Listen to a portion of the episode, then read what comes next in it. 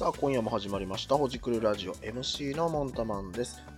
この番組では、普段の生活での気づきやモヤモヤにあえてフォーカスをして話をしていきます。平日深夜0時に配信しており、延長版は YouTube に配信しておりますので、こちらもチェックしてみてください。今日お話しする内容なんですけど、これはね、常々思ってたことなんですけど、めっちゃ美味しいものとかさ、ぱい食べたいって思うものってさ、大概体に悪くないないですか？そういう風に思ったことは皆さん。美味しいものって食べたら太るよとかさ。まあ、どんなものでも食べ過ぎたら太るんやろうけど、でもまあチョコレートとかね、マクドとかね、もう食べたいやん。夜中に。カップラーメンとか。美味しいやん。でも食べたら太んねん、あれ。しかも体にも悪いらしいよね。なんかさ、前、あの、ライザップじゃないんやけど、なんか24-7っていう、ライあのライザップのちょっと安い版みたいなところがあるんですけど、そこに通ってた時期があって3ヶ月間。その時に、洗脳かってぐらい言われたのが、ラーメンって食べる意味ないですよってずっと言われ続けました。もうね、あれには何も入ってないというか、必要な成分が何も入ってないです。まあ、生活の上でというよりは多分筋肉を作るとか、そういう上で必要なものが入ってないってことだと思うんですけど、だから、あの、今はもうちょっと戻っちゃったんですけど、あの時期、なんかね、ラーメン食べたいっていう欲がもうゼロになってて、全くラーメン屋の前通っても食べたいと思わへんかったんですよ。もう洗脳されて。から全く本当にそっから3ヶ月終わった後も、多分向こう3ヶ月間から半年ぐらいは多分食べてないと思うよ、ラーメンを。それより食べたかったのは寿司やって、もう寿司めっちゃ食っちゃってるけど。でももう、食べなかったんですけど、まあそんな感じで、ラーメンだってさ、もうその時は食べへんかったけど、今思えばめっちゃうまいやん、あれ。食べたいやん、毎日でも。毎日食べたいとは思えんかもしれんけど、めっちゃ美味しいのに食べたらあかんって、もうちょっとうまくさ、人類の体作ってくれたらよかったのになってめっちゃ思うよね。今は生活する上で必要な栄養素みたいなところはもう初めから決まっちゃってるけどさ、それがさ、めっちゃ美味しいけど太るような体に悪いような成分でも生きていけるように体を作り変えれれたらさ、最高やんな。ラーメンいっぱい食べたらめっちゃ痩せるとかね。3食ラーメンにしましょうとか言われたらめっちゃ幸せやん。やけど、まあ、そうもうまくいかないんだけどね。じゃあさ、逆に、もういいっぱい食べてもというか、まあ、常識の範囲内で、まあ、毎日摂取しても大丈夫な食べ物って何なのかっていうのをね、まあ、調べたんですけど、まあ、この結果は、まあ、俺が勝手に適当にホームページ調べた内容なので、もう100%正しいかどうかわからないんですけど、一応栄養管理士がやってるサイトで調べたんですけどね。第5位からね、1位まで書いてあって、まあ、それをね、ちょっとずんずんと発表していきたいなと思うんですけど、まず第5位が、卵と海藻類ですって。誰が食べたい毎日海藻？まあ、卵は食べるけど、こんな海藻好きな人に言ったらちょっと怒られちゃうね。誰が毎日食べたいねこれ。みたいなね。これがね、いいらしいですよ。なんか卵には必須アミノ酸が多いんですって。食物食物繊維であったりビタミン C 以外はほとんど含まれていないので手軽な完全栄養食らしいですね。で、海藻類はカルシウムや鉄分などミネラルの補給になると。でまた、食物繊維、ベータカロテンなども含まれているため、肥満予防や免疫力アップも期待できると。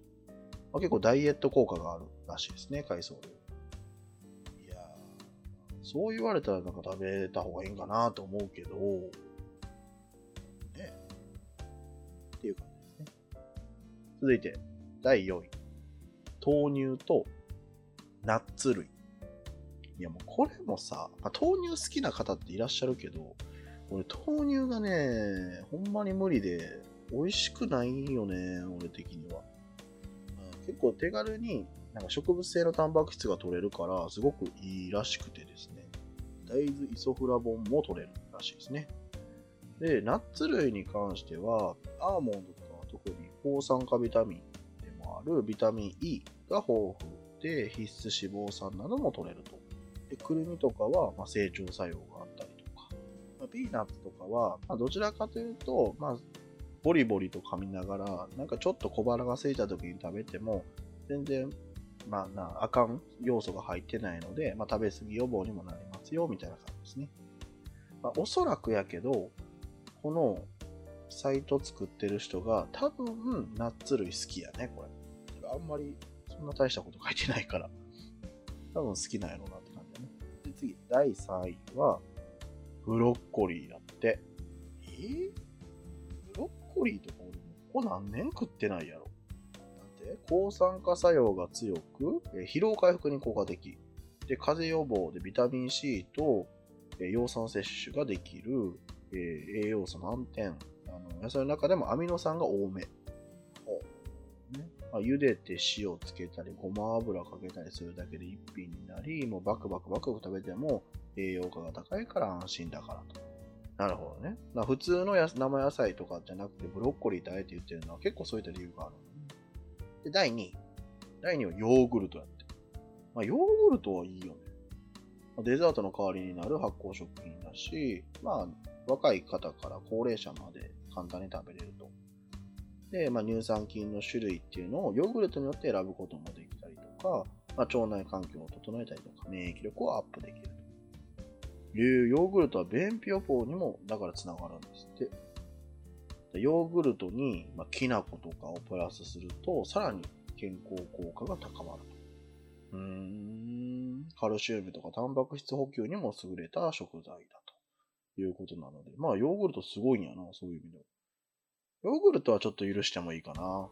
美味しいし。で、第1位。第1位は、なんと、納豆です。へえ。納豆好きやからちょっと嬉しいかも。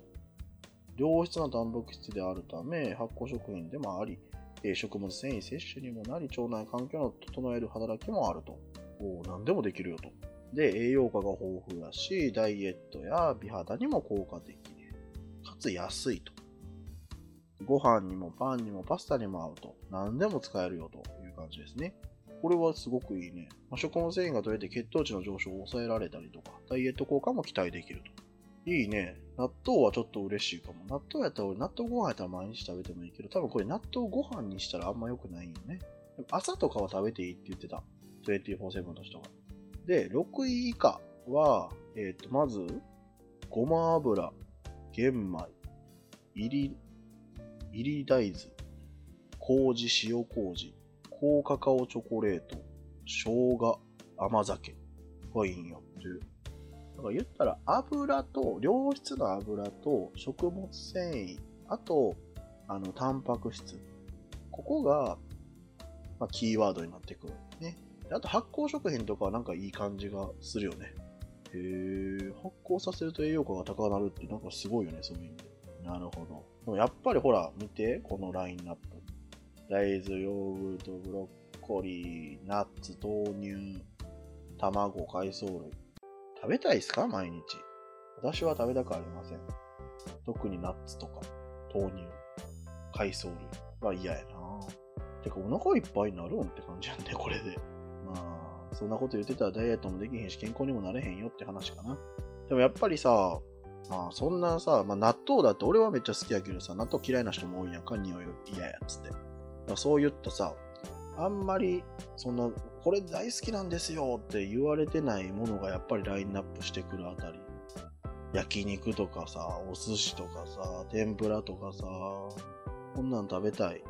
しゃあないんやろうけど、やっぱりね、健康であったりとか、しっかりと体調管理をできてる方っていうのは、こういう苦労をして頑張ってるんやなと思うと、自分は自分にだらしがないからこんな感じなんやろなっていうのが納得できるよね。と、まあ、こんな感じでね、俺の言いたかったことは、やっぱり、美味しいものは体に悪くて、そんな食べないものが体にいいっていう結論は正しかったということですね。いや、皆さんもね、まあ私はこんな文句ばっかたらたら言ってるんですけれども、まあ、こういう食べ物美味しいけど、結構体にいいらしいよ、みたいな情報があれば、ぜひお便りいただけますと幸いでございますので、こちらよろしくお願いいたします。本日は以上となりますので、ぜひあの番組に対してのですね、お便りであったりとかご意見などございましたらいつでもご連絡ください。えー、Twitter であったりとか、えー、メールでお便りは募集しておりますので、そちらからよろしくお願いいたします。では、本日は以上になります。バイバイ。